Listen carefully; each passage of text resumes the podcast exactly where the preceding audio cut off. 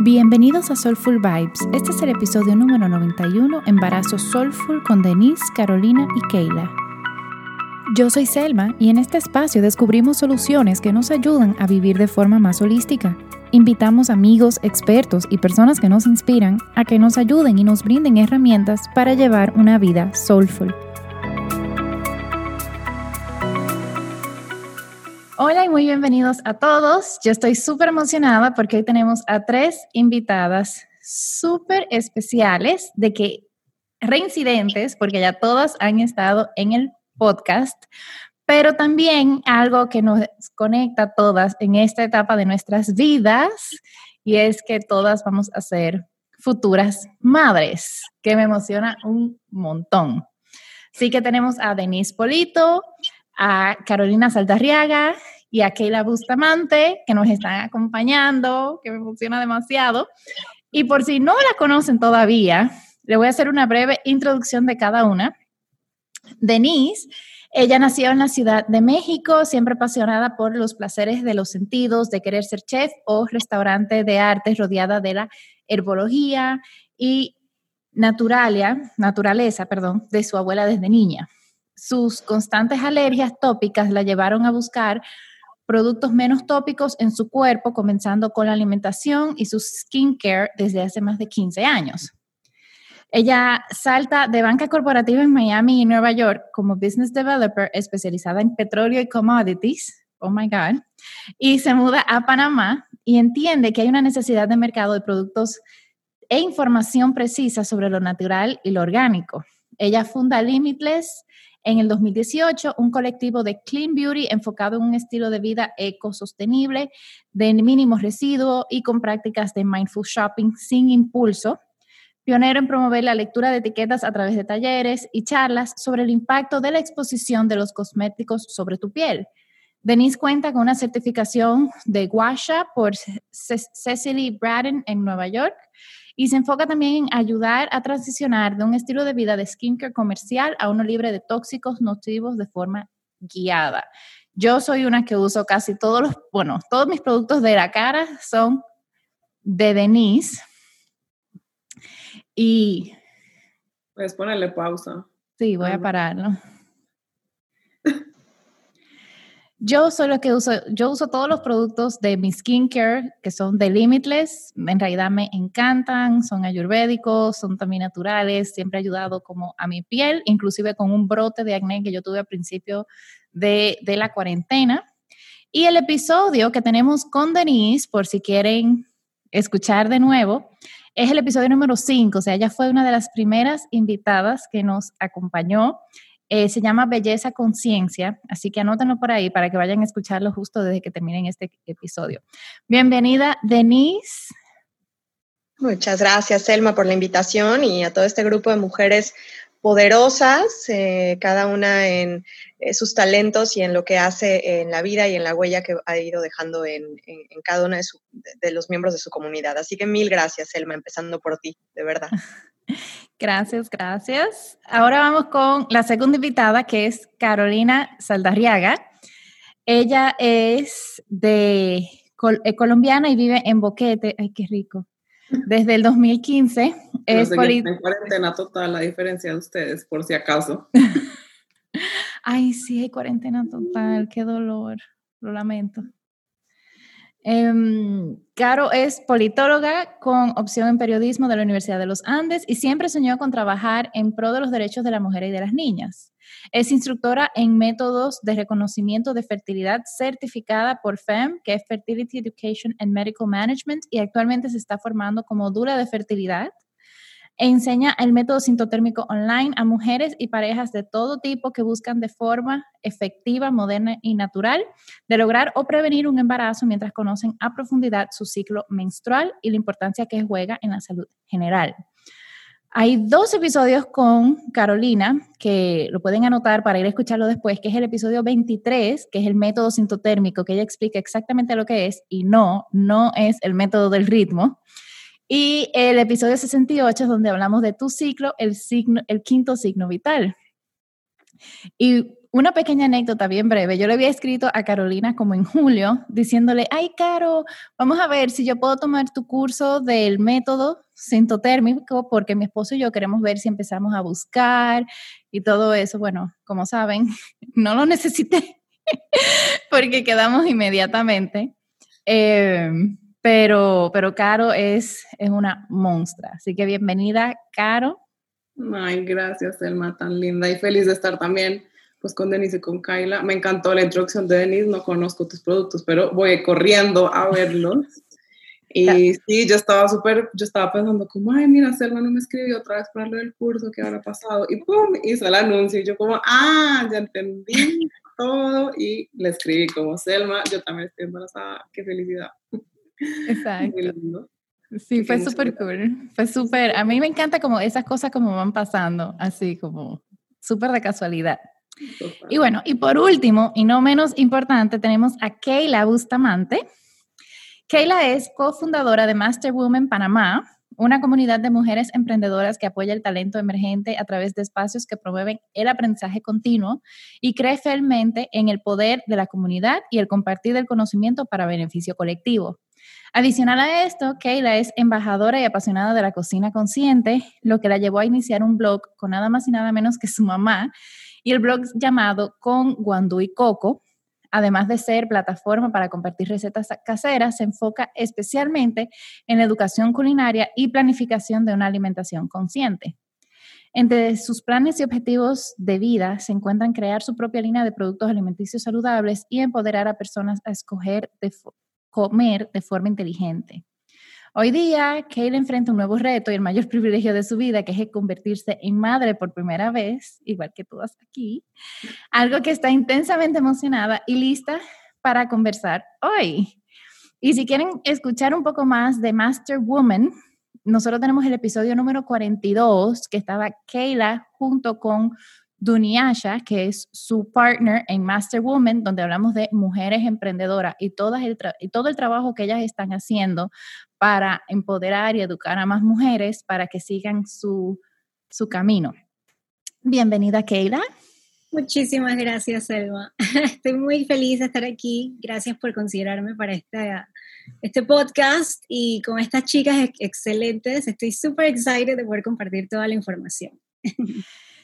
Yo estoy súper emocionada porque además de que somos todas futuras madres, son mujeres que están haciendo un cambio cada una en su área, que son emprendedoras, que son influyentes y que yo siento que están haciendo un gran cambio para bien aquí en Panamá y posiblemente sus otros mercados que tengan en su Instagram también, porque hoy ya como que no hay fronteras.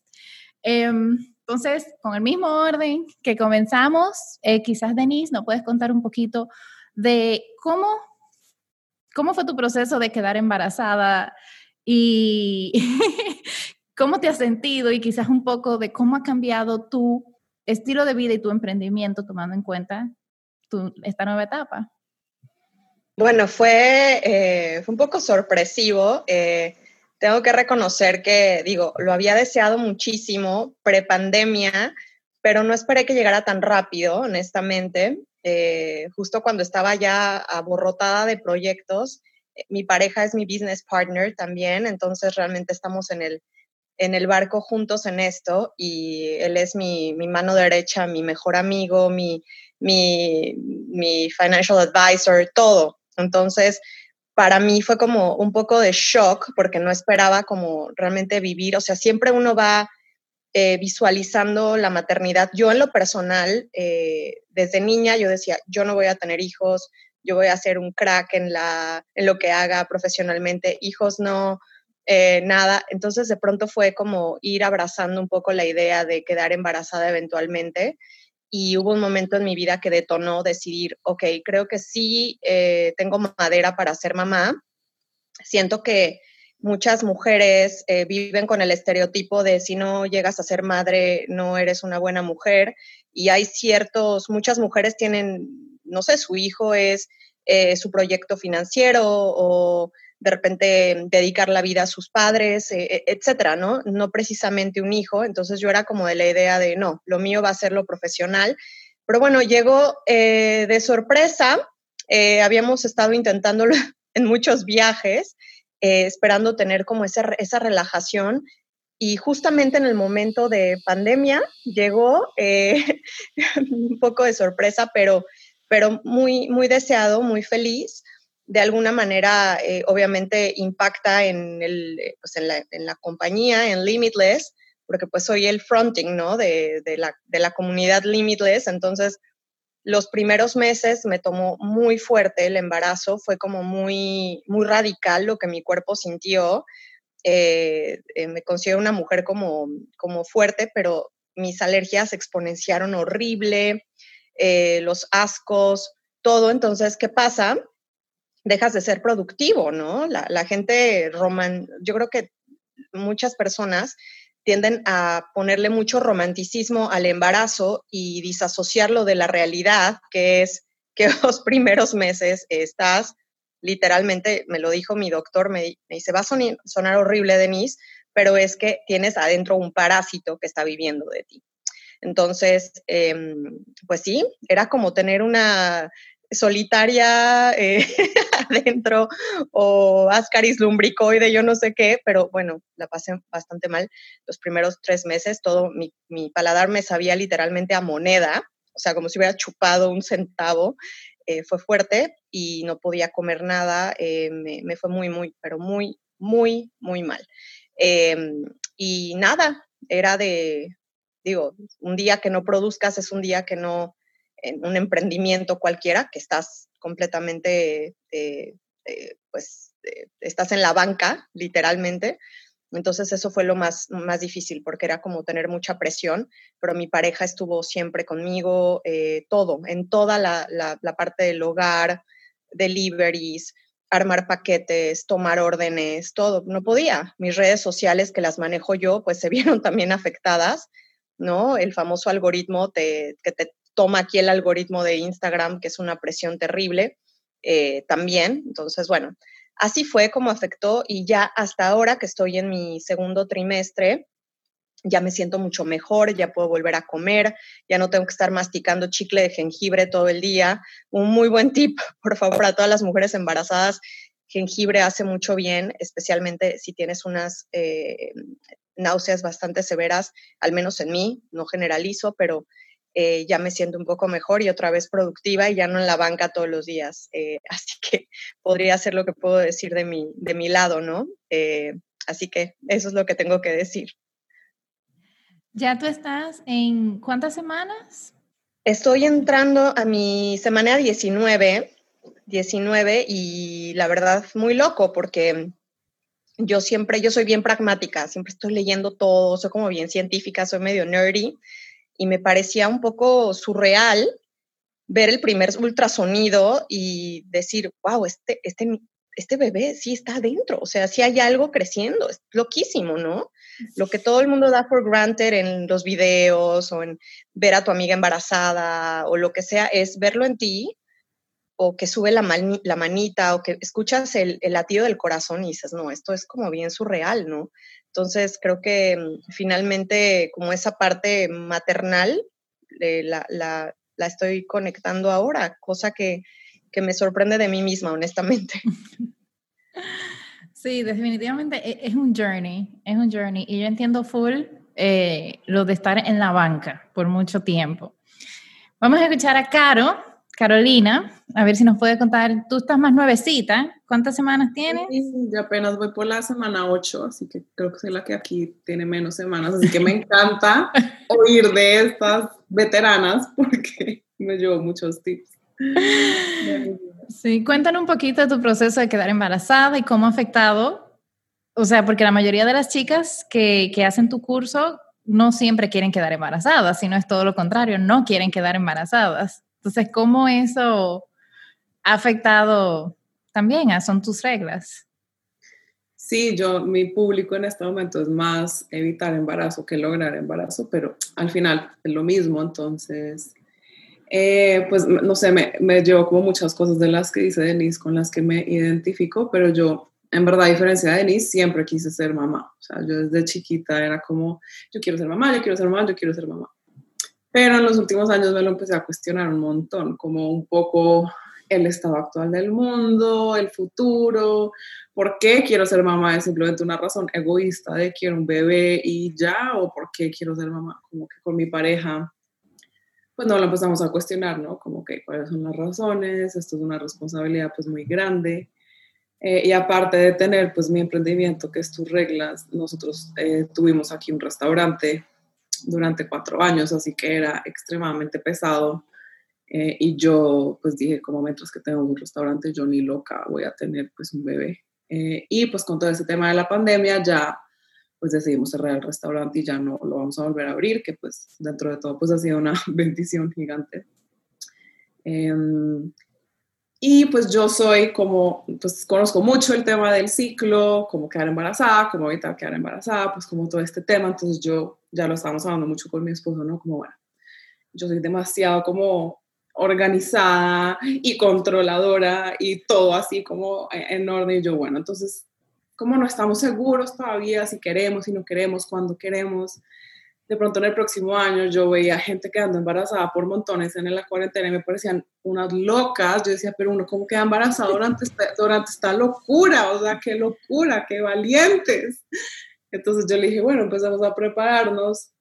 En diciembre, pues yo también he trabajado como con coach de fertilidad como en, de, forma profesional y yo, bueno, vamos a hacer un protocolo, un programa pre-embarazo, vamos a estar súper preparados por si ya decidimos quedar embarazados, pues estamos listos. Y un fin de semana nos fuimos a la playa y 28 días después no me llegaba. Y yo, claro, como conozco tan bien mi ciclo, eh, mis ciclos son súper 26, 27 días, o sea, como que lo conozco muy bien, exactamente pues mi ventana fértil, etcétera. Y ese fin de semana justo nos estábamos mudando de casa, o sea, cuando, cuando nos enteramos nos estábamos mudando de casa. Em, y yo pues dije, como, bueno, no, ya voy con el día 29, no me baja la temperatura, creo que estoy embarazada, pero como que no, yo decía, no puede ser, o sea, yo la que más lo iba a planear, la que lo tiene clarísimo. Y ahí hago una salvedad y es que el método sintotérmico es un método que te permite ser flexible, o sea, si tú estás evitando un embarazo a toda costa, tú sigues unas reglas mucho más estrictas. Pero si eres un poco más flexible, hay algo que se llama la escala de intención de fertilidad. Y nosotros estábamos un poco pues más arriba, como no queremos quedar embarazados ya, pero no lo estamos evitando. Entonces, pues ahí es cuando uno se puede llevar sorpresas, ¿no? Eh, pero igual, completamente deseado, solo que se nos adelantó pues unos meses y pues para mí en realidad ha sido una gran lección en este tema de ser tan controladora y querer controlarlo todo y fue como, bueno, pues este bebé realmente era el momento perfecto porque era muy poco probable. Em, y así nos enteramos, era fin de semana, cuarentena total, no podíamos ir a comprar una prueba, pero pues yo era como, no, pues ya va en el día 30, eso para mí es imposible, yo estoy embarazadísima. Y efectivamente, pues así fue. Em, entonces, sí, justo ese fin de semana, pues también tuve una clase, de hecho, o sea, yo estoy, estaba dando muchas clases este año. Y yo explicándoles a mis alumnas, y yo les decía, nunca subestimen el poder del fluido cervical, del moco cervical. Nunca lo subestimen, porque es de verdad muy, muy poderoso. O sea, los espermatozoides van a sobrevivir y van a ir a hacer lo que tienen que hacer. Eh, y tampoco hay que olvidarnos que no todo el mundo le, le pasa en un ciclo y que no es tan fácil quedar embarazadas.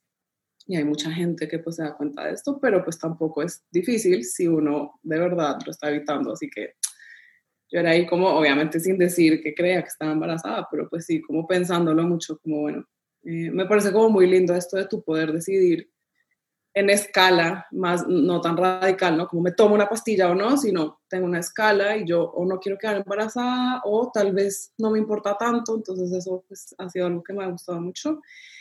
Y con respecto a mi emprendimiento, la verdad que mm, pues decidí un poco darme un sabático de Instagram. Eh, lo que decía Denise del algoritmo, etcétera, esta presión de las redes me, tenía me tiene loca pues llevo ahí dos años como muy dándole, dándole, dándole, dándole. Estoy muy agradecida pues por todas las oportunidades que he tenido gracias a Instagram. Estoy aquí por eso, conocí a Selma por eso, o sea, etcétera, pero eh, para mí también pues ha sido muy agotador. Entonces dije, no, quiero vivir como este primer trimestre lejos de las redes, sin tantas expectativas.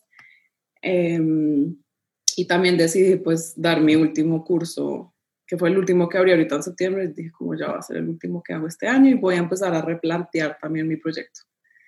Porque yo siempre supe, yo siempre decía como yo quiero tener pues algo online, pues porque además yo soy colombiana, mi esposo es italiano, vivimos en Panamá, era como algo que me permita flexibilidad y que en el momento de que decida ser mamá, pues yo pueda un poco tener esa flexibilidad. Así que estoy pues ahorita trabajando en eh, reformular totalmente mi emprendimiento eh, cuando la, el cansancio extremo me lo permite.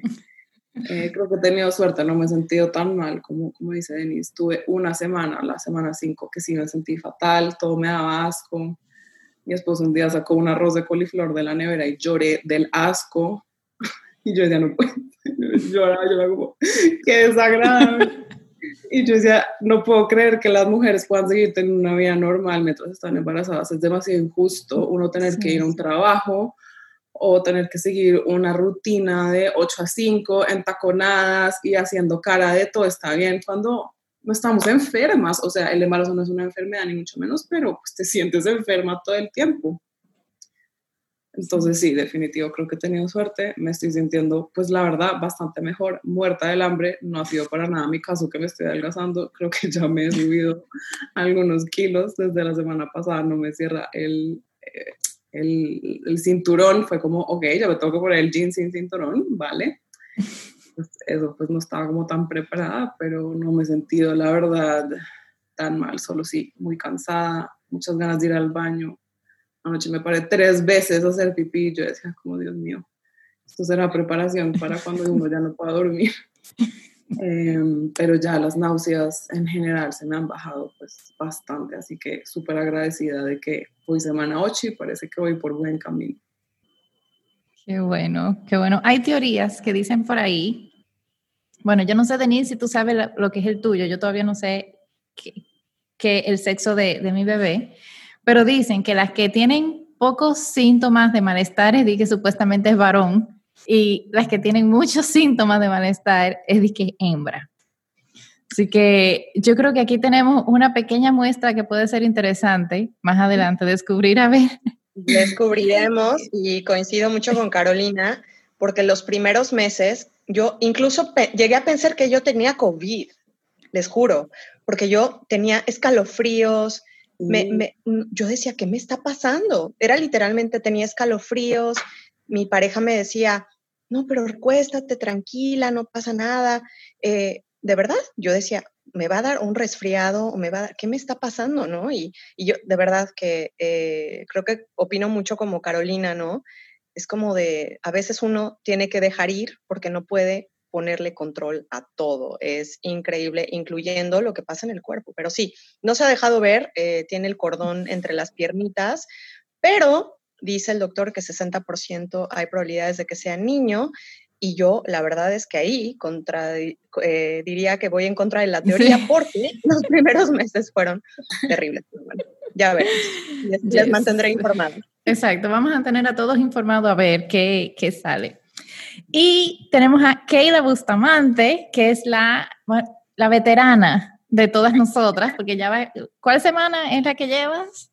Ya estoy en la semana 26, que es ya el sexto mes. Eh, y bueno, podemos decir que soy veterana de nosotras, pero también soy mamá primeriza, o sea que voy, voy empezando a, a, toda la experiencia y viviendo cada cosa como algo nuevo y, y maravilloso, la verdad.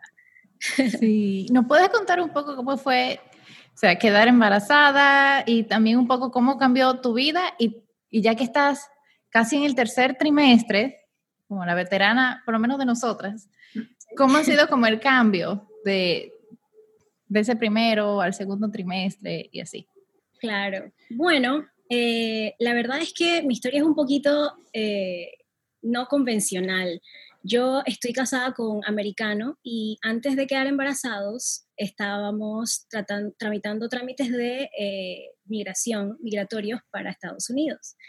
Eh, entonces él estaba haciendo su maestría en Estados Unidos y yo estaba mientras en Panamá. No podíamos estar juntos. No tenía papeles para poder viajar a Estados Unidos. Así que lo que hacíamos era que nos encontrábamos en ciertas ciudades durante el año, eh, ya casados, para encontrarnos y, vernos. Entonces, desde hace más o menos un año y medio yo estaba muy contenta con la expectativa de poder quedar embarazada. Eh, él también, sin embargo, tenía muchas cosas en su cabeza. Él tenía pensado su maestría, que si el negocio, eh, que los viajes, la familia, muchas cosas. Y sí me decía que quería que, quería que, que estuviéramos embarazados. O sea, que tratábamos, pero por él tener tantas cosas en su cabeza, él no estaba enfocado y nunca pasaba en los viajes. Así que eh, llegó el 2020 y la pandemia. Eh, y en marzo, él está en Estados Unidos, eh, cierran los aeropuertos en, Panamá. Antes de cerrar los aeropuertos, avisan que van a, ver si van a cerrar los aeropuertos. Yo le digo, por favor, regrésate y vente para Panamá, porque vamos a estar en cuarentena por indefinidamente y no vamos a poder vernos. Así que averigua si puedes venir. Y bueno, él estaba dando clases eh, online, así que era posible que él viniera y tomara sus, todas sus clases y su trabajo desde teletrabajo. Así que el día que cerraron los aeropuertos, él llegó. Wow, qué suerte. muchísima suerte. Eh, llegó en marzo del 2020 y nosotros nos fuimos a hacer cuarentena a la playa también. Eh, y a todo esto nosotros estábamos ya anuentes de que, bueno, él se va a graduar pronto, queremos tener bebé, tratemos. Y a la primera, o sea, pues salió de una vez. y parece mentira cómo pasan las cosas porque él pudo haber estado en Estados Unidos eh, y no estar junto conmigo en este momento. Em, y después de haber terminado su maestría, todo como que estábamos los dos alineados para que esto pasara en el momento indicado. Y pasó en pandemia, eh, nos enteramos. Yo también soy muy regular, como Carolina, eh, y también estaba muy anuente de cómo eran mis, ciclos. Eh, y a los dos días que me faltaba el periodo, yo decía, hmm, algo anda raro. así que fuimos, hicimos la prueba y así fue, nos enteramos, emocionadísimos los dos. Em, en ese momento que estábamos empezando la cuarentena, eh, yo estaba en un peak súper activa con mis eh, emprendimientos, con Master Women. Eh, estábamos tratando de reinventar porque nuestros eventos siempre han sido presenciales. Entonces, al haber cuarentena, la gente no se podía reunir y lo que hicimos fue transformar todos los eventos presenciales a digital. Así que estábamos muy pendientes de cómo hacer todos los eventos online, eh, los registros y toda la cuestión. Eh, y con, con Wando y Coco, que es el blog de Cocina Consciente con mi mamá, eh, estábamos súper activas, inspiradas, porque desde que empezó la cuarentena todo el mundo quiere cocinar. Entonces todo el mundo necesita recetas, quieren saber cómo es más información, y todo el mundo estaba como que pidiendo pidiendo que hiciéramos contenido, entonces estábamos muy activas. Yo al principio, vamos a decir que el primer mes del embarazo, todavía tenía energía, así que estaba muy activa con todo esto. Empezaron, eh, empezaron los vómitos, las náuseas, eh, los ascos, el mal humor, eh, o sea, no, yo, yo no me aguantaba a mí misma, no, no tenía energía para levantarme de la cama, del sofá, o sea, y me pasaba en el baño como el 70% del día. Era ah, horrible. Em, pero creo que ese fue un momento clave como para, como para tomar una pausa y en verdad ponerme a pensar como que qué es lo más importante aquí. Eh, y yo siempre he sido una persona como de que cuáles son mis prioridades. Entonces, yo sé que estaba muy activa con los dos emprendimientos y era un momento como clave porque mucha gente no tenía trabajo o no, habían, no sabían qué hacer y yo estaba muy activa con los dos emprendimientos. Entonces yo decía, no puedo, no puedo ahorita mismo. Eh, creo que es importante vivir el proceso por el que estoy pasando. Eh, y el mes, el segundo mes y el tercer mes fueron prácticamente eh, casi muertos, o sea, yo estaba bien desconectada de las redes sociales. En Congo y Coco ni siquiera anuncié qué era lo que pasaba, eh, y yo soy la que manejo las redes en Congo y Coco, mi mamá no tiene idea cómo, Entonces ella hacía recetas y me mandaba fotos y dije, esto es para el, para el Instagram, esto es para la página web y esto es para el cliente y no sé qué. Y yo es que mamá no puedo ahorita mismo y mi mamá no sabía en ese momento. Así que ella no entendía por qué. O sea, tú esperaste un, un o sea, tú esperaste decirle a tu mamá casi al tercer mes. Eh, como al final del segundo mes.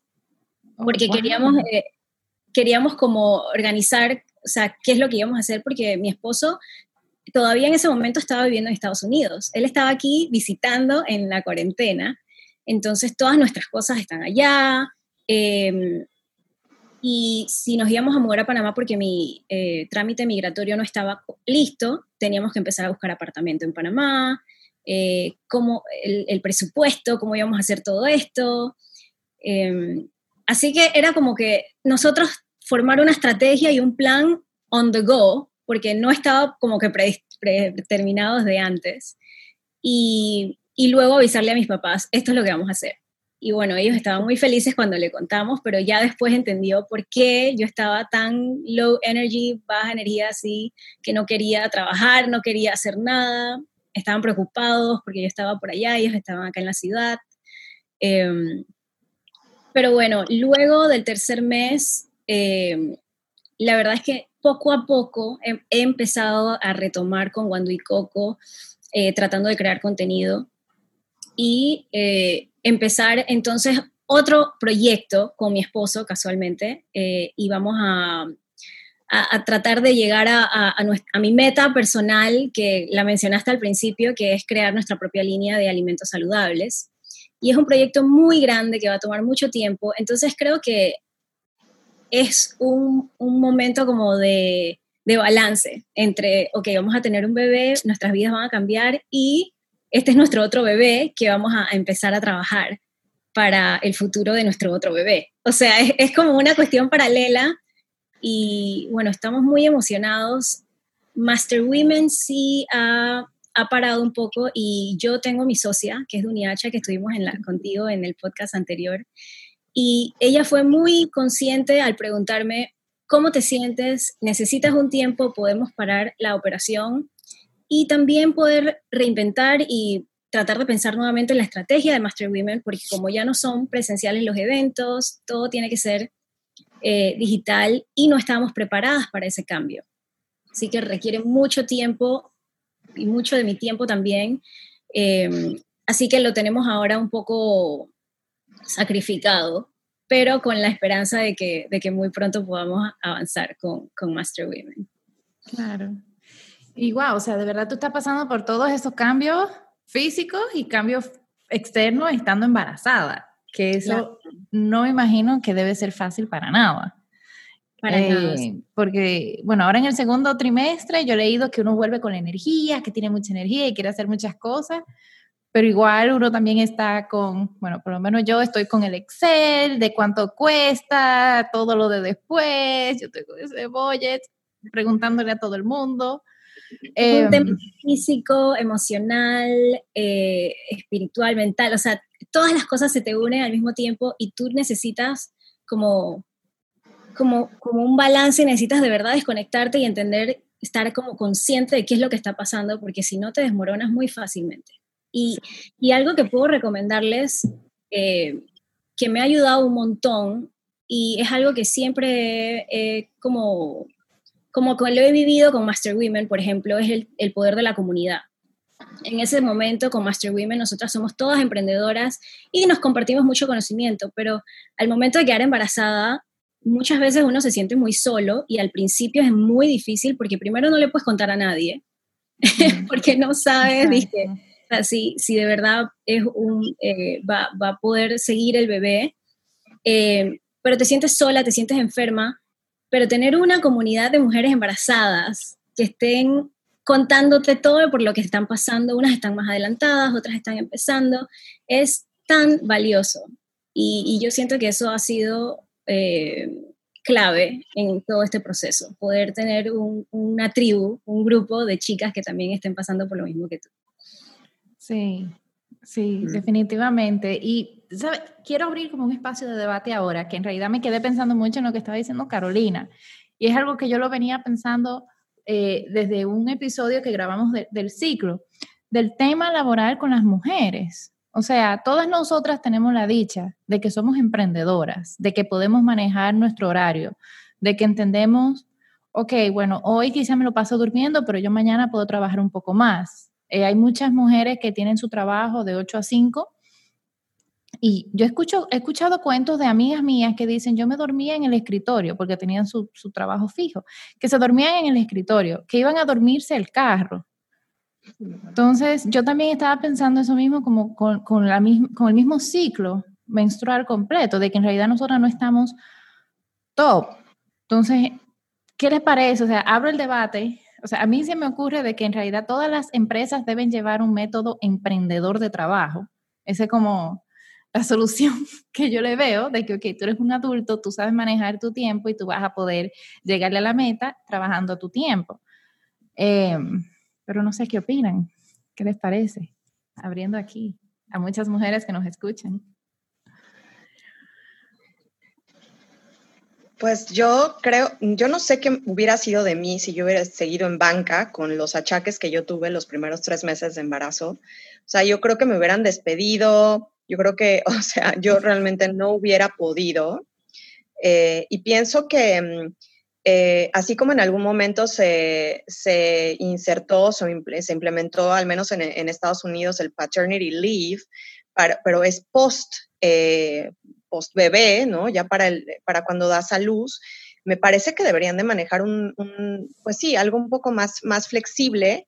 Digo, no trabajamos en Google, ¿verdad? Para que la vida sea un poco más flexible, pero me, me parece un, eh, al final del día una gran iniciativa que al menos si yo pudiera hacer crecer mi, compañía y tener esa capacidad de poder poner una, política en donde pudiera proteger, así como ya ahora con eh, la lactancia y, varias iniciativas que se han hecho para poder darle ese espacio a las mujeres o incluso espacios no solamente en tiempo, sino físicos, eh, de infraestructura en, las compañías donde hay sitios donde puedes hacer breastfeeding eh, hacer esa parte, ¿no? Pienso que no hay forma de ser productivo cuando uno se siente mal, no, no hay forma y no me, ni siquiera me puedo imaginar mujeres en rangos de, en rangos de toma de decisiones eh, en corporaciones muy grandes donde son CFOs o son CEOs, ¿cómo lo hacen? En realidad no, no, no lo veo suceder, ¿no? Entonces, sí creo que las políticas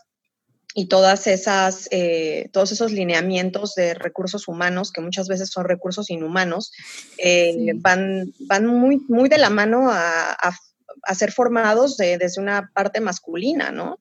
Entonces, pienso que, que, que, bueno, Europa sí está a la cabeza en ese, en ese punto, ¿no? Tengo, por ahí había leído que al menos Austria te da más flexibilidad de tiempo durante los primeros cuatro meses de embarazo y así, ¿no? Como cuando ya tienes a tu bebé, te permiten estar fuera con tu trabajo seguro hasta un año, eh, protegido por ley. Evidentemente aquí no sucede, ¿no? Entonces, no, en América Latina, definitivamente no. Entonces, bueno, es, es algo que me parece súper injusto eh, y nada, creo que me siento sumamente afortunada de, tener un emprendimiento flexible en donde, digo, lógicamente tiene sus desventajas, ¿no? Un día que no, no produces es un día que no produces tampoco financieramente, ¿no? Entonces, por otro lado, entiendo que esas mujeres que se quedaron dormidas en su escritorio y se fueron en su hora de almuerzo a dormir en el coche, bueno, pues sigues, sigues generando plata en este tiempo, ¿no? Cuando eres emprendedor, no es así. Así que todo, todo tiene su eh, dark side of the moon, ¿no? Así que ese es mi, mi, punto de vista. No sé qué opinan ustedes. Sí, yo también creo, o sea, yo pues vengo como viviendo muy en sintonía con mi ciclo, pues mucho tiempo. Y el mundo pues no está diseñado para que vivamos de forma cíclica, sino absolutamente lineal y de una forma pues como muy masculina que yo creo que necesitamos más un balance, ¿no? Un balance entre la energía masculina y la femenina. No se trata de, no, ahora toda la energía femenina y las mujeres y el feminismo, creo que es más como que el feminismo se trata de ese balance, ¿no? Ese balance entre tener una energía masculina saludable y una energía femenina saludable. Y, pero definitivo, así como cuando estamos en días de menstruación, estamos literalmente como en una cueva, queremos estar más recogidas, somos menos productivas, pues el embarazo se vuelve como un, un momento un poco, no, no, sé muy bien en qué fases uno lo podría dividir, pero pues ese primer trimestre casi es como esa fase menstrual, ¿no? Como de recogimiento, descanso, malestar en algunos casos y si lo que decía Denise al principio, de que romantizamos el embarazo, me ha parecido una cosa muy heavy, como de verdad vemos a las mujeres embarazadas como, ay, tan linda y mírala y brillando perfecta, y es como, me siento mal, o sea, no me siento bien, no siento a mi bebé, o sea, yo no siento que hay algo creciendo dentro de mí, es una conexión que todavía no se está dando necesariamente, estoy feliz, estoy contenta, pero simplemente me siento, me siento mal y porque estamos romantizando, y así como romantizamos la maternidad, romantizamos el emprendimiento también, ¿no? Aquí que todas somos emprendedoras, sabemos lo difícil que es, o sea, tampoco es fácil. Es lo que yo a veces pienso como, wow, ahora el resto de mi vida tendré que vivir como de mis ideas, de inventarme cosas nuevas, de estar innovando, en vez de pues de simplemente tener que también tiene pues su parte negativa, tener pues, simplemente plata que me entra al final del mes y ya está, o sea, tampoco es fácil. Y, y vienen pues todos estos temas económicos, ¿no? Estos nuevos, tenemos que hacer un nuevo budget, va a haber pues un nuevo miembro de la familia y tampoco tenemos esa educación financiera, ¿no? Eh, que pues poco a poco pues lo, lo, hemos ido cogiendo. Aquí creo que tú también, Selva, pues con el curso de Eli, Mindful Finance, por ejemplo, a mí eso me ha cambiado un montón la vida, no sé si Denis y Keila, pero, pero es que son tantas cosas las que tenemos que empezar a pensar y a considerar y uno pensar en además tener que ir a hacer un trabajo de 8 a 5 y no solo las de tomas de decisiones, yo me imagino a las obreras, me imagino a las profesoras, o sea, imagínate tú lidiando con niños de 1 a 3 años mientras que tienes náuseas y no, y no aguantas. Entonces digo, wow, definitivamente creo que pues esta pandemia y este año tan extraño nos está enseñando que las cosas tienen que cambiar y la mitad de la población está en desventaja absoluta. Así que no sé, yo estoy leyendo un libro muy interesante que se llama Mamá desobediente, que se los recomiendo. Se me olvidó el nombre de la autora. Me lo leo como así un poco, poco a poco, porque también es un poco abrumador como pues que habla como de todos estos temas, ¿no? Como cómo ha cambiado el concepto de la maternidad a lo largo del tiempo, cómo hemos medicalizado el parto, pues como todos estos temas y la, la mujer en el trabajo y pues me parece muy interesante, por ahí de pronto podemos sacar ideas. No tengo una, una solución tampoco. Bueno, Selma, yo creo que es eh, súper importante esto que acabas de, de traer a colación, porque al principio también yo pensaba, o sea, yo trabajaba en una empresa también eh, de finanzas como consultora y todo mi equipo eran hombres, yo era la única mujer. Y era un equipo de aproximadamente 14 personas, yo siendo la única mujer y la más joven. Y yo me pongo a pensar, yo estando en esa situación embarazada, nadie, nadie hubiera podido entenderme en mi equipo. Entonces, como dice Denise, eh, es súper interesante entender cómo funcionan eh, las tomas de decisiones dentro de las empresas. Y en muchas ocasiones, sí, está todo eh, monopolizado por eh, los hombres que no entienden y no tienen un sentido de empatía o no, o sea, simplemente no, no viven esto. Entonces, creo que es responsabilidad de nosotras hablarlo y poder conversarlo y educar a todo nuestro entorno por lo que nosotras en realidad vamos. Así como dice Carolina que, lo, que todo lo, lo romantizamos en, cuando es embarazo, que qué linda, que qué bonita, que qué momento más preciado, pero en realidad al principio es un caos, o sea, te sientes que te vas a morir, te sientes horrible y la gente necesita saber eso, porque así mismo vas a trabajar y tienes que esconder todos esos sentimientos y actuar con cara bonita de que todo está bien cuando no es así. Y, yo siento que al poder comunicar toda esta información de manera real, como lo que en realidad estamos pasando, la toma de decisiones cambia y entonces todo depende de nosotros. Los líderes también empiezan a entender un poco mejor qué es lo que, lo que es el embarazo. Y por ejemplo, el, el tema del paternity leave es una cuestión que ahora uno escucha que a los papás le están dando el tiempo poco, que después de, de, de que das a luz, pero ¿Y qué pasa con las mujeres cuando están embarazadas antes? Eh, ese primer, esos primeros tres meses. Eh, y el paternity leave aquí en Panamá, no sé eh, cómo es el tema, pero creo que no están dando paternity leave solamente a las madres. Yo creo, yo creo que son tres días de licencia de paternidad. o dos, dos o tres días. Wow. ¿Eh? Creo que son tres. Yo me acuerdo que tuvimos un, un, chef que tuvo un bebé en algún momento. Es como, ay, me voy a mis tres días de paternidad. Y es como, y después la pobre en posparto, que sola. Sí, no, y también el posparto es muy difícil. O sea, yo, yo estoy en un grupo de, de, de prenatal, de las clases de yoga de Cynthia Pomansky, que es una, la clase de, de, yoga y también es dula, buenísima. Eh, es increíble todo lo que ponen en ese grupo, o sea, del posparto, las dificultades que se pasan, como que no se saben tampoco, ok, qué producto comprar, qué producto no comprar, qué yo hago con mi bebé que no está durmiendo, y, o sea, es, es muy duro. Yo leo todo, yo, yo trato en realidad de no leer mucho ese chat porque me, me abrumo un poco. Digo, oh my God. O sea, yo digo, ok, se me trata de no como como get too overwhelmed, porque en realidad es mucho, es mucho, que eso es otro que yo pienso, o sea, si yo hubiera sabido que iba a ser así, yo empiezo a estudiar todo lo del embarazo y lo del posparto antes, para saberlo antes y disfrutar esta etapa sin sentirme abrumada, porque es mucho, o sea, es el tip que yo le puedo dar a todo el mundo. Ustedes, porque a mí me ha pasado, que ninguna lo dijo, pero yo lo voy a decir, no me puedo concentrar para nada sea, yo me puedo estar sintiendo bien, trato de sentarme a leer un libro, pero es de poquito a poquito porque no, no aguanto mucho tiempo. Em, los mismos posts, un post que antes yo hacía en 10 minutos, ahora me toma hasta una hora. O sea, hacer y escribir y es como, ¿cómo lo hago? Es muy retador. Y y ya para ir como cerrando el episodio, porque yo sé que podemos durar mucho tiempo, ¿cuáles son los tips? Bueno, ya yo di mi tip. ¿Cuáles son los tips que usted le daría, vamos a decir, a chicas que, o mujeres que se quieren embarazar o que lo están pensando? Y de paso contarnos, vamos a decir, como que cuáles fueron los shocks de realidad más fuertes que tuvieron con el embarazo.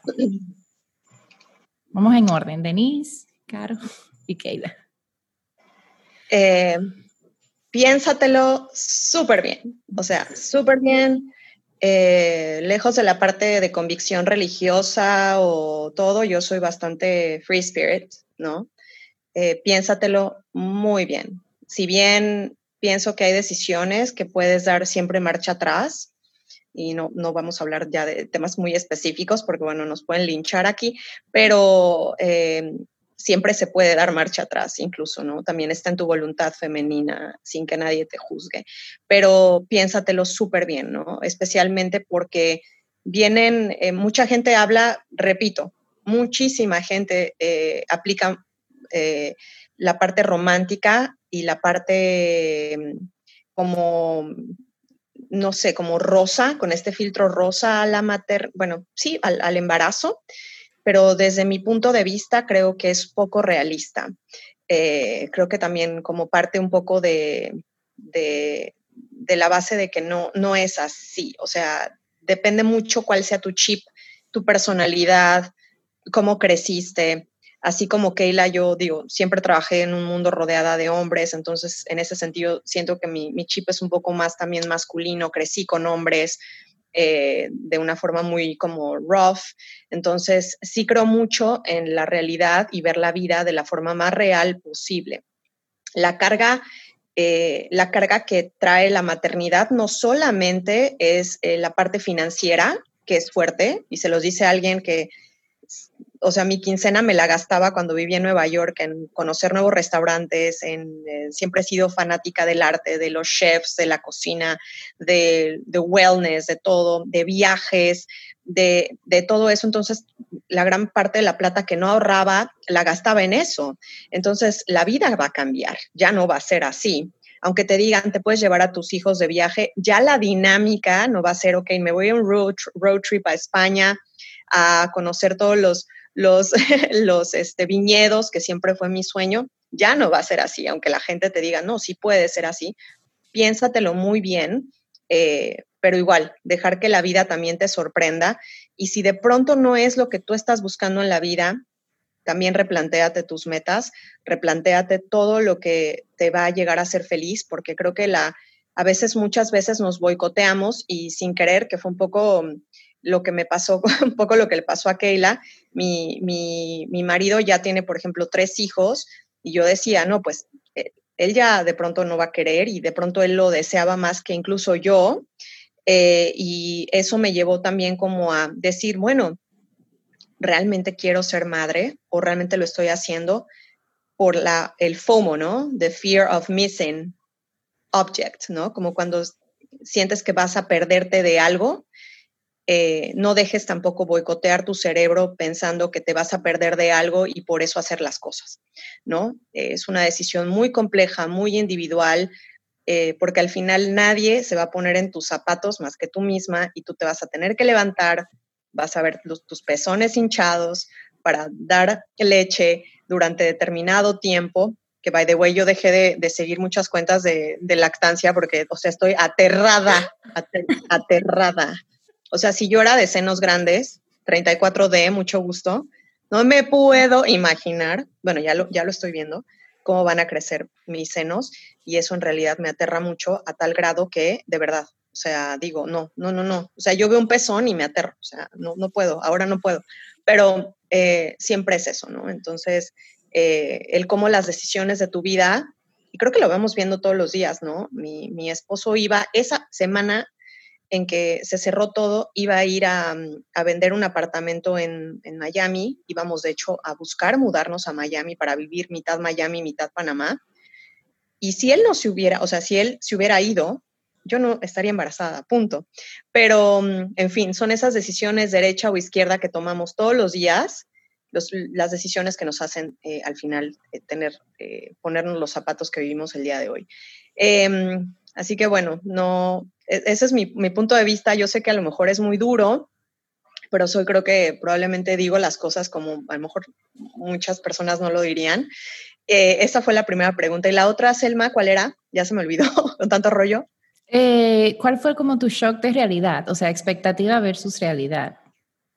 Definitivamente eso, pensar que encima de la pandemia no me voy, a poder ir a, viajar como lo había estado soñando siempre, a poder, eh, a poder hacer eso, ¿no? La parte del de choque de, viajes, que para mucha gente podría ser lo más banal, porque a lo mejor uno siempre, otra persona soñaba con comprarse una casa o otra persona soñaba con pagarse un curso o hacer una maestría, pues en mi parte es como alimentar mi vida de, pues bueno, los viajes, para mí es en lo que, o sea, que más llena mi vida, ¿no?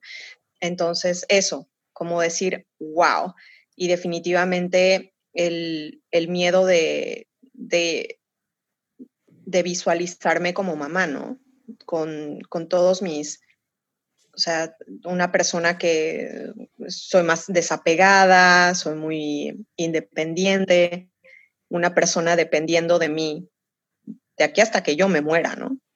Eso es el reality check más eh, radical y, que más ha volado mi cabeza, ¿no? Que esto no es solamente eh, comprarme un, t-shirt y cambiar de opinión y llevarlo a la tienda a devolver si no me gustó, sino que es algo que se va a llevar de por vida, ¿no? Y, sea con mi pareja, porque también esa es la incertidumbre, ojalá pues siempre podamos estar juntos, pero si llego a, llegamos a separarnos, ¿qué, va a pasar con mi vida? O sea, son esas, e, esa incertidumbre, ¿no? De, no saber, pero yo pienso que el, antídoto es eh, que nada disturbe tu paz dentro del mindfulness. Suena muy romántico también, pero no dejar tampoco boicotearte ni, ni, lastimar tu presente pensando en lo que va a pasar en el futuro, porque cuando ya pasen mis nueve meses de embarazo, sé que me voy a arrepentir de haberme cuestionado tanto y dejar de desconectarme del presente. Así que just be present. Gracias, Denise. Caro, las mismas dos preguntas. Tips para futuras mamás y em, expectativa versus realidad, el choque más grande. Bueno, mi tip número uno en la vida sigue siendo conoce tu ciclo. conoce tu ciclo, quieras quedar embarazada, no quieras quedar embarazada, no estés segura si quieres quedar embarazada. Es una herramienta muy importante eh, que se subestima. Y aquí todos tuvimos mucha suerte, quedamos embarazadas fácil y rápido, pero ese no siempre es el caso. Entonces es, eh, es realmente la forma de tu estar también como un poco en control, y lo digo así entre comillas porque de verdad que hay muchas cosas fuera de nuestro control, pero de tú también poder tomar pues decisiones mucho más libres e informadas. Em, creo que pues es, es algo que no es complicado, eh, o no tanto como lo pensamos, obviamente hay un proceso eh, de aprendizaje, no, no, tiene que ser el método sintotérmico, es lo que yo pues también muchas veces digo, es si no quieres aprender el método sintotérmico a profundidad, por lo menos aprende lo básico, aprende que no eres fértil todo el tiempo, aprende que la ovulación se da una vez por ciclo, aprende sobre el fluido cervical, la temperatura basal y no dejes que te metan los dedos en la boca con aparatos eh, fancy y modernos cuando en realidad lo único que tú necesitas es conocer tu cuerpo y eso creo que nos va a facilitar muchas cosas, tanto para evitar como para lograr embarazos. Así esos embarazos eh, sean sorpresivos, va a ser mucho más fácil de manejar, porque yo ayer oía como alguien bastante famoso que decía su experiencia de embarazo y decía, yo no me enteré que estaba embarazada hasta la semana 13, yo pensé que estaba en menopausia temprana, yo decía, es que yo no puedo creer que estemos tan desconectadas de nuestro cuerpo que antes de pensar que estás embarazada, pienses que estás en menopausia temprana porque tienes algunos síntomas y te sientes mal y tienes calor y náuseas. Yo decía, yo no, yo no puedo entender eso. Eh, entonces, como esa, date esa oportunidad, pues también de vivir un embarazo lo más saludable posible, que sí es importante. Y mi otro tip sería también investigar em, y no depender solo de nuestros doctores para el tema de nutrición y de vitaminas, etcétera, porque los médicos lamentablemente no saben suficiente de nutrición. Eh, y ahí hay un libro que yo recomiendo que se lea a todo el mundo, que es el de Real Food for Pregnancy, de Lily Nichols Excelente. Y empezar por el capítulo 7, que es el que habla de qué hacer cuando te sientes como un culo el primer trimestre. yo empecé a leerme el libro y yo como, no, Lili, o sea, amiga, yo no puedo comer pescado porque me voy a vomitar. ¿Qué haces? Y después llegué al capítulo donde ya dice, ¿sabes qué? Tómatelo con calma, el primer trimestre puede que estés comiendo solo papitas con sal y vinagre y todo va a estar bien. Pero o sea, eso, eh, perdón, un paréntesis, ese, porque mi esposo estaba más preocupado que yo por la nutrición. Eh, porque hablando un poco ayurvédico, yo soy muy cafa, entonces yo tengo muchas reservas dentro de mí y yo estaba como que yo estoy bien y me tomo mis prenatales, pero mi esposo estaba, hasta le preguntaba al médico como que Selma solo está comiendo sándwiches. O sea, y como hace caso a tu cuerpo también, ¿no? Sí, y cuando yo abro y veo de que náusea, yo me voy ahí a ese párrafo que dice, es normal que las embarazadas coman muchos carbohidratos, coman mucho pan, no, no stress, eso es lo que quita las náuseas. Y ya. Come lo que te haga sentir bien. Pero quería hacer como ese paréntesis, porque es que yo hice exactamente eso mismo con ese libro. Fui a ese y se lo enseñé a mi esposo. Así, mira, Mauricio, mira. Sí.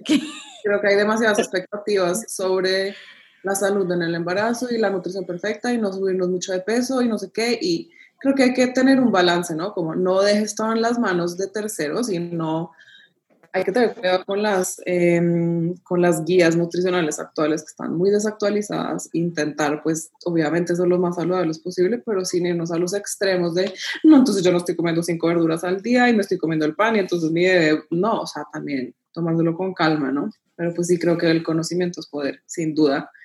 Y para mí, pues el ciclo ha sido lo que me ha llevado a conocer mi cuerpo, después también meterme en temas de nutrición, o sea, todo ha sido un poco guiado por, por mi ciclo menstrual. Y ahora que no tengo ciclo me siento amarrarísima. El primer mes era como, ¿qué hago? ¿Qué, qué, qué pasa con mi vida? Esto es muy raro. Pero pues sí, para mí ha sido fundamental y he visto pues mucha gente sufrir por no poder quedar embarazada porque pues a veces pasan cosas y conocer tu ciclo puede ser la solución. Y es una cosa que no te van a decir en una clínica de fertilidad, ah, ¿tú sabes cuándo ovulas? No, te van a decir, tómate esto, métete esto y hasta ahí, ¿no? Entonces puede ser el primer paso y puede ser una solución sencilla. Em, y para mí el shock más grande fue sentirme tan mal. Yo la verdad no esperaba sentirme, y eso que no me sentido tan mal, pero al principio, como esa primera semana que me sentí tan mal, para mí fue un poco como de rechazo, ¿no? Como, pero porque me tengo que sentir así, como esto se supone que es una experiencia como linda y una experiencia como súper trascendental y lo único que me siento es fatal creo que pues es no, no darnos tan duro, ¿no? Porque pues el embarazo no es como, no es necesariamente mágico todo el tiempo, es pues, un proceso biológico muy complejo que en el que nuestro cuerpo, ¿a ustedes no les parece fantástico y realmente impresionante que uno crea un órgano nuevo? Un órgano, aparte de un bebé, creas un órgano nuevo, creas una, la placenta desde ceros.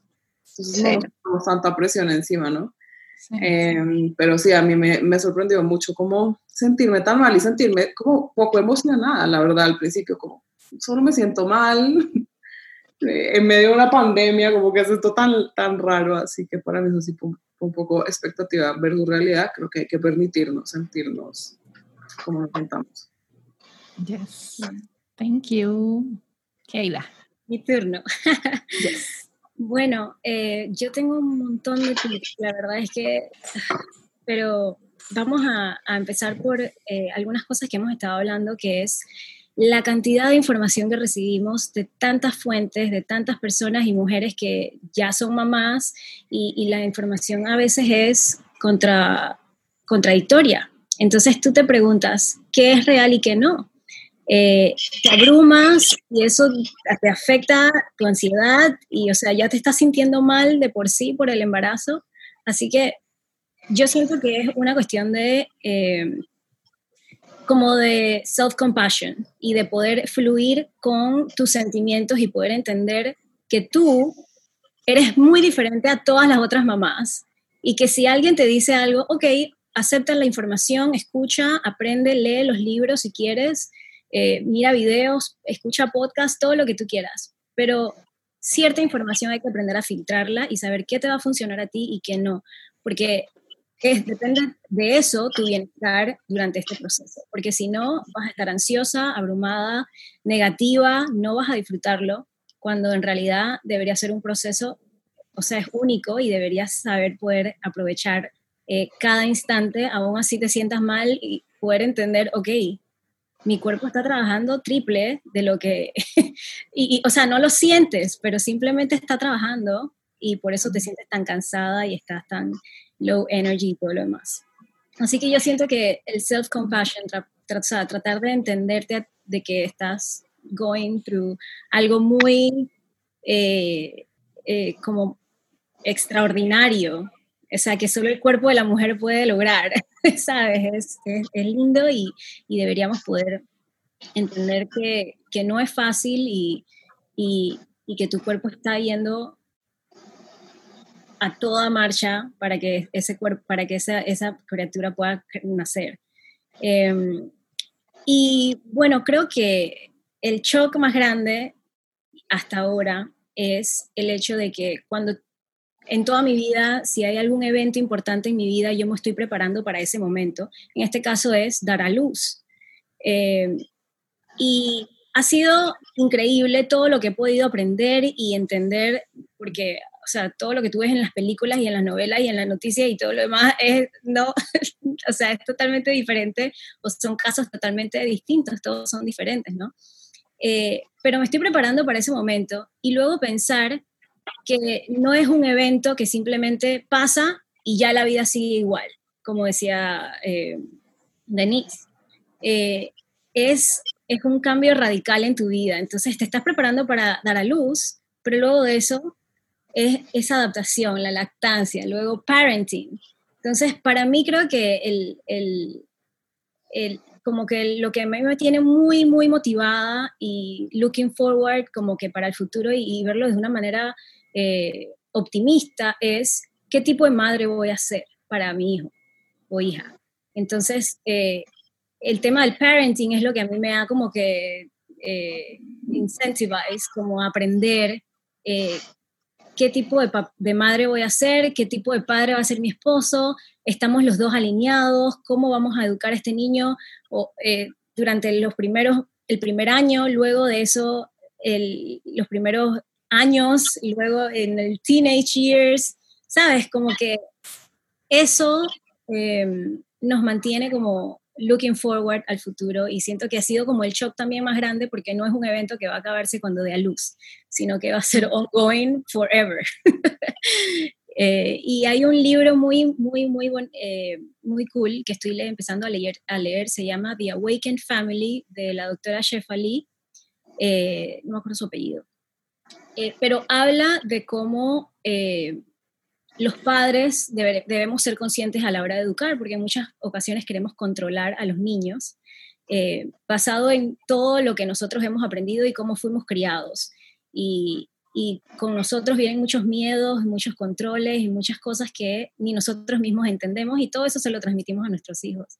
Así que lo recomiendo por si quieren eh, empezar a leer eh, opciones de parenting, eh, que eso es otro tema porque hay muchas formas de parenting que puede ser un poco controversial, pero, pero bueno, ese es mi granito.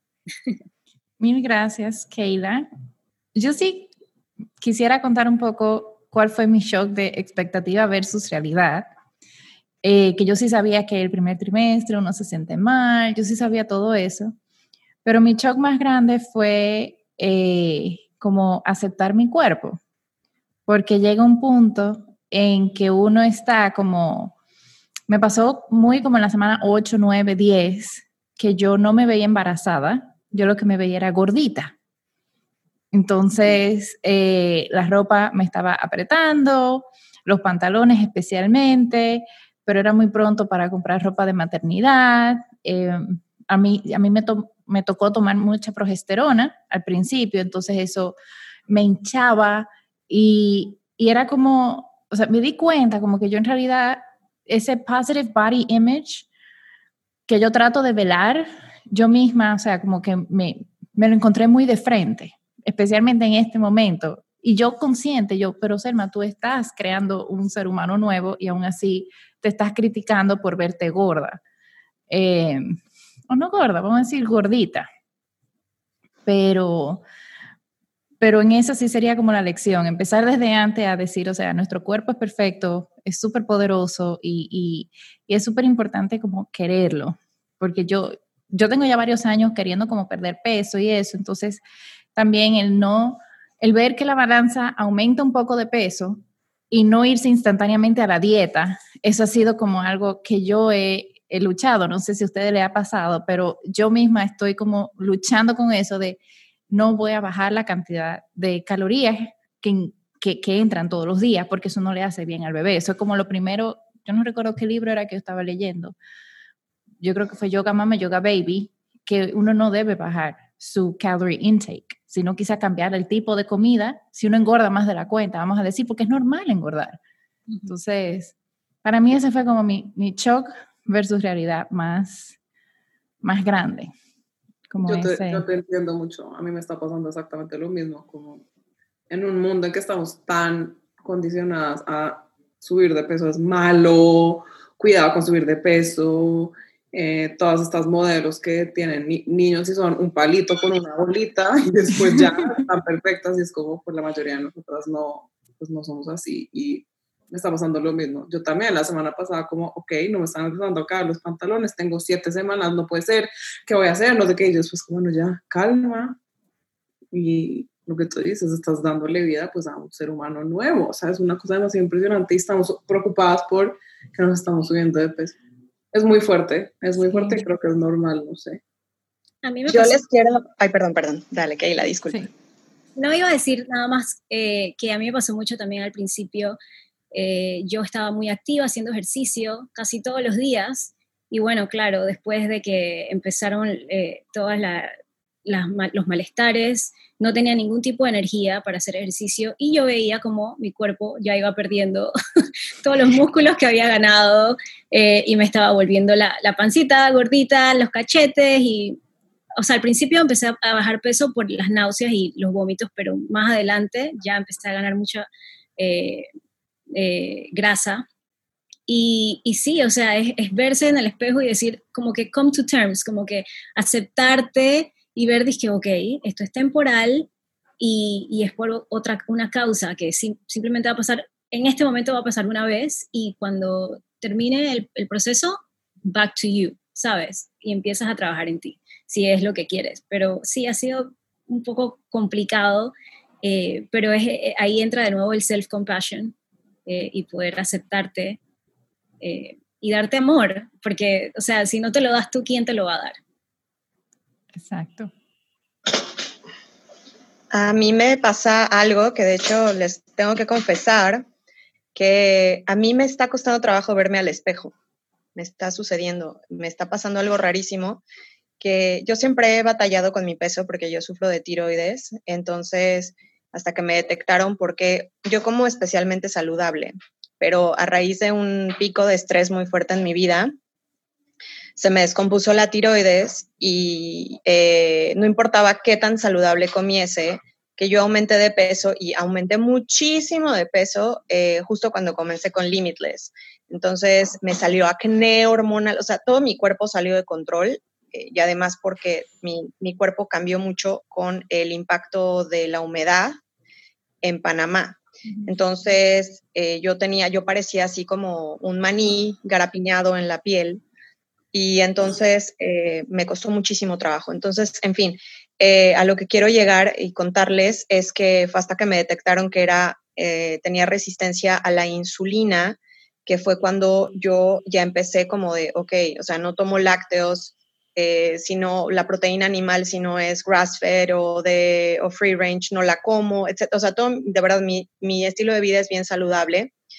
Entonces, siempre he batallado por mi peso, siempre, siempre, siempre desde que yo tengo uso de memoria, ¿no? Entonces, eh, yo dejé de contar calorías hace muchos años, ¿no? Más bien mis macros los manejo como en, en balance, pero empecé a ver cómo mis senos estaban creciendo, eh, yo, me pasó algo como tú, Selma, y creo que las dos tenemos el mismo tipo de, mm, en Ayurveda, el mismo tipo de cuerpo, ¿cierto? Creo, una vez tú me lo contaste, similar. Entonces, eh, yo me sentía como gordita. Yo decía, pero ¿qué pasa?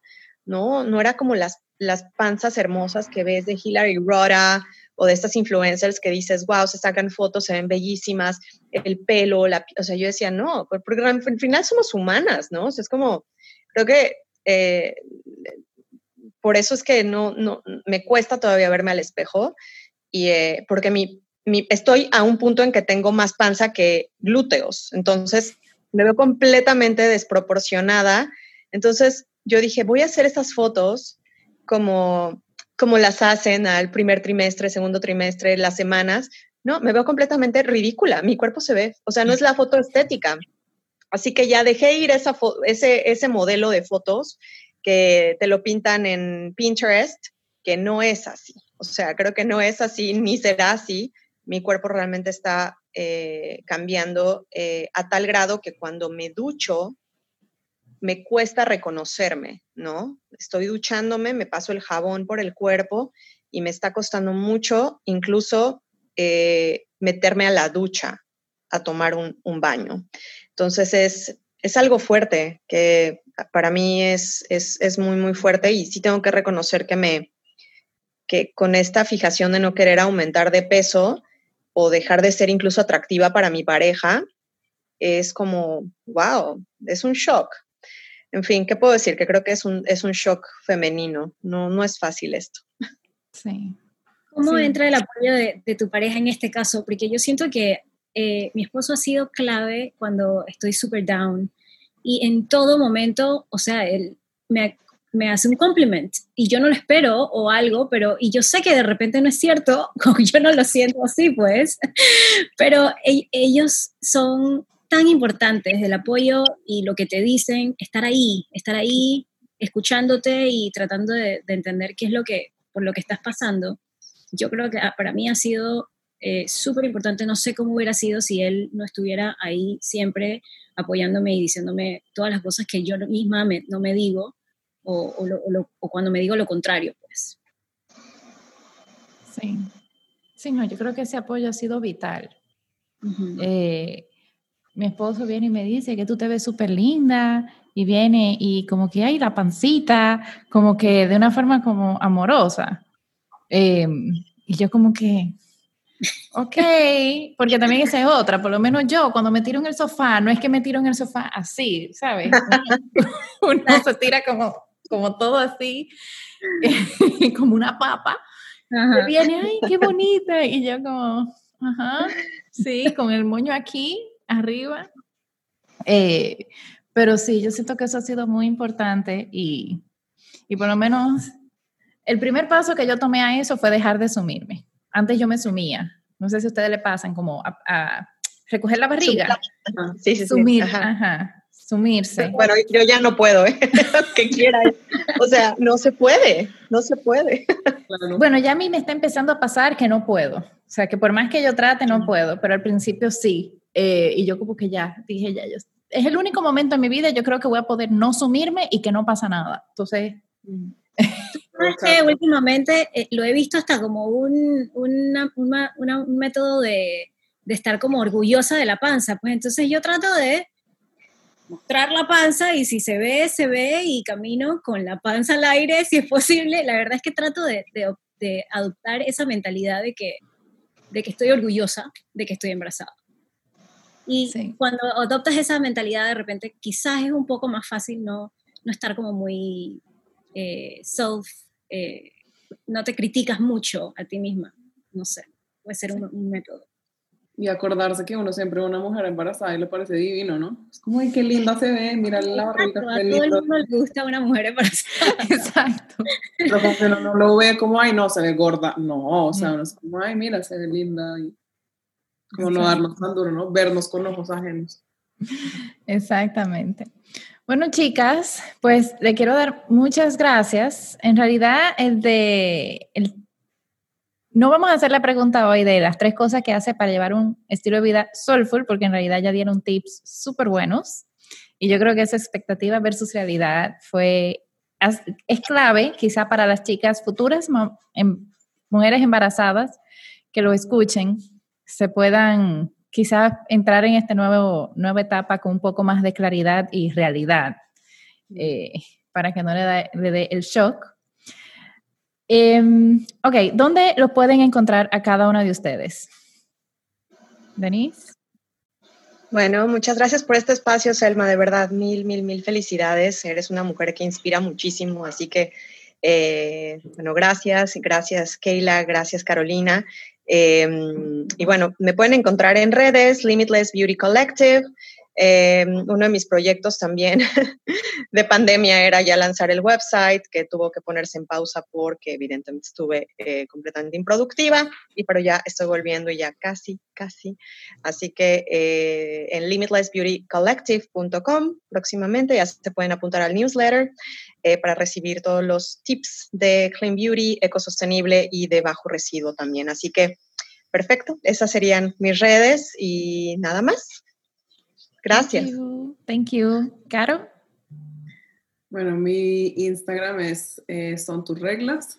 Ahorita no estoy muy activa, pero hay un montón de información ahí ya guardada afortunadamente. Eh, y ese sería otro tip, ¿no? Como darse ese espacio de no estar en redes todo el tiempo. Creo que es como importante para todo el mundo. Eh, y mi página web es tusreglas.com. y bueno, ahí también me pueden encontrar. Y también muchísimas gracias, Selma, por este espacio. Me encantó compartir con otras futuras mamás primerizas que además están más avanzadas que yo, así que me siento aquí como la más afortunada. Gracias, Caro. ¿Y A mí pueden conseguir en arroba KeilaKBP, que es mi blog personal, y bueno, ahí yo comparto mucho sobre con Wandu y Coco, eh, que también tiene su Instagram, con Wandu y Coco, eh, o al www.conwanduicoco.com. Y bueno, si quieren también pertenecer a la comunidad de mujeres emprendedoras, tienes un emprendimiento y necesitas una comunidad, eh, en arroba masterwomenpty. Eh, y bueno, quiero también darte las gracias, Selma, eh, y a las chicas. De verdad que me encanta poder compartir toda esta información y, las admiro muchísimo a todas, mm. a todas las sigo hace rato. y cuando Selma me dijo que íbamos a poder compartir sobre el embarazo, me emocioné un montón, así que bueno, I can't wait a escuchar todo. Mil gracias a las tres por acompañarnos, por compartir sus experiencias, por ser eh, vulnerable, o sea, por abrir un poco de su vulnerabilidad en esta etapa. Eh, a todos los que nos están escuchando también le queremos dar muchísimas las gracias. Si tiene alguna historia de shock versus realidad, me encantaría que, que la cuenten y me la pueden mandar por mensaje directo en el Instagram en arroba soulfulvibes underscore al final o también por correo a selma arroba soulfulvibes.com. Les invito también que si nos escuchan en Spotify le den follow, Si nos escuchan en Apple Podcast, le den subscribe y pueden dejar un review si les, si le gusta el podcast en general para que más personas nos encuentren. Y si nos está viendo en YouTube, por favor, dale like, dale subscribe, deja un comment. Y donde sea que nos estés escuchando o viendo, por favor, compártelo con tu tribu para que este mensaje le llegue a más personas. Les mando un fuerte abrazo. Namaste.